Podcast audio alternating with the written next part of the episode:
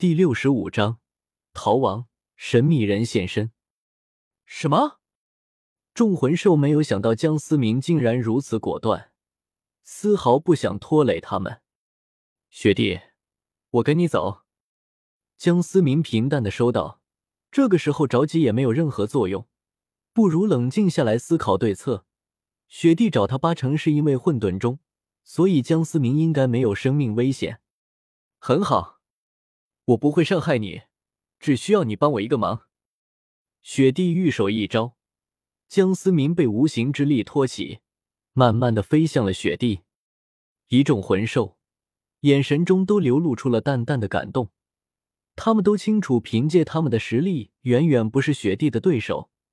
如果不是江思明主动站出来，恐怕今天这事是难以善了了。突然，一个冰蓝色的身影快速窜出，径直的奔向了雪地。冰冰姐，一众魂兽看着奔向雪地的小狐狸，十分焦急。正当众魂兽准备出手之时，小狐狸竟然一个猛子投入雪地的怀中，小脑袋一个劲的往里钻，看得江思明忍不住一阵遐想。众魂兽和江思明看着这一幕，有些懵逼。怎么样，小家伙，我的房子住的还可以吧？雪帝轻轻的的抚摸着小狐狸柔顺的绒毛，柔声的说道。江思明顿时明白，这座宫殿之所以会有人类居住过的痕迹，是因为这里曾是雪帝的住所。雪帝正是罕见的类人形魂兽，冰之城堡之下。也正是雪地闭关之所。对面准备动手的一众魂兽，也旋即呆呆的看着这反转的一幕。啊呜！小狐狸有些伤心的叫着：“放心，我不会伤害他的，只需要他陪我几十年。”雪帝淡淡的说道。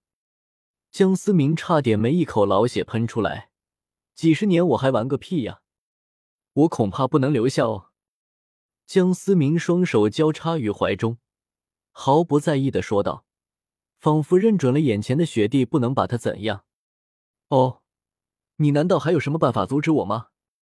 雪帝一时间也来了兴趣，反问道：“我和兽神帝天已经缔结了契约，我要是不回去，他必然会找你麻烦。我要是没有猜错，你已经到了渡劫的关键时期了吧？要是这个时候受伤……”你猜你能度过这个天劫吗？江思明冷静的说道。原著中第二部雪帝就为了躲避天劫，化身为魂兽胚胎。一万年对于雪帝这样的魂兽来说并不算长。现在假借兽神帝天的名头，说不定就能唬住雪帝。雪帝犹豫了，他倒是没有怀疑江思明的话。兽神帝天一直隐藏在生命之虎。知道他的人少之又少，凭什么证明？即使雪帝知道，仍然试探了江思明。江思明二话不说，说咬破了自己的手指，一滴绝对猩红纯净的鲜血滴落在地上。你骗我！雪帝眉毛皱了皱，他并没有感受到血液中有契约的力量。啥？江思明懵了。此时的江思明还不知道东皇钟觉醒，重塑身体让江思明的体质达到了无漏之体的境界，硬生生将血脉中的契约给洗掉了。眼看着雪帝渐渐的变得不善的眼神，江思明心中一阵草泥马，确实不知道是怎么回事。啊呜！小狐狸感受到雪帝生气了，怕江思明受伤，赶忙撒了一个娇。雪地的气息慢慢平静，你只有一个选择，跟我走。雪帝单手一招，又是刚才那股力量将江思明包裹。江思明牙一咬，释放出了绝仙剑，周身散发凌厉的剑意，硬生生撕破了那层无形的力量。雪帝没有想到，江思明既然能破开自己的控制。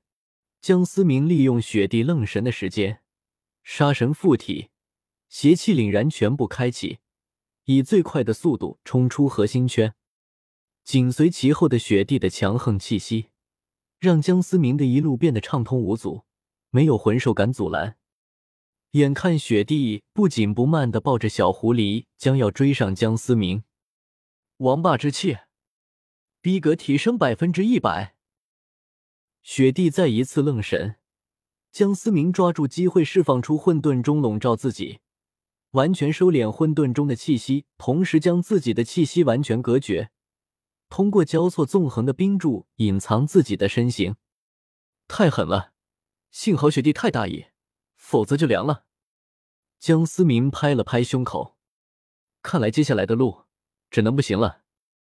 江思明心中暗道：若是施展魂技的话，魂力的波动很可能被雪帝察觉到。这核心圈也太变态，全都是冰。但凡有点雪，我现在也不至于这样。江思明忍不住抱怨的，全身已经快要冻得没有知觉，将近一个星期的路程。魂导器中的干粮也不多了，为了减少魂力波动，江思明就连保持温度都极为小心的运转魂力。现在只能快速点到达核心圈外，利用白雪隐藏自己的行踪，还能够保暖。又过了将近两个星期，江思明终于算是看见了雪，看来已经到达了核心圈的边缘。本来暗自高兴的江思明，突然发现自己的眼前站了一个绝美的女子，怀抱着一个冰蓝色的小狐狸，正是雪帝。江思明无奈的笑了笑，吃了这么长时间的苦，还是没有逃过这一劫。雪帝怀中的小狐狸有些担忧的看着江思明，发出轻轻的呜呜声。你也算是有点本事，雪地冰冷的说道。真的就不能放过我？我答应你，十年之内我必成神，到时候我帮助你过天劫。江思明平复着心情说道：“成神？这片大陆上已经有多长时间没有神的存在？与其因为你一个虚无的承诺，还不如由我自己把握。”雪帝显然不接受江思明的条件，他和兽神帝天不一样，他有的选择。江思明摊了摊手，说道：“我跟你走。”江思明只能从长计议，现在强行逃走，只能是找死。等等，一个浑厚男人的声音发出。江思明发现眼前不知何时多了一个黑袍的男人，是你？你是来阻止我的？雪帝淡淡的问道。严格来说，我们的目的确实冲突。今天我必须带他走。”黑袍男子毫不退让的说道。“没想到吧？我会来这里。”黑袍男子望向江思明，嘴角带着淡淡的微笑，看着江思明的眼神中有一丝希望。有过猜测，只是你来的也太慢了吧？江思明平静的看着眼前这个男人。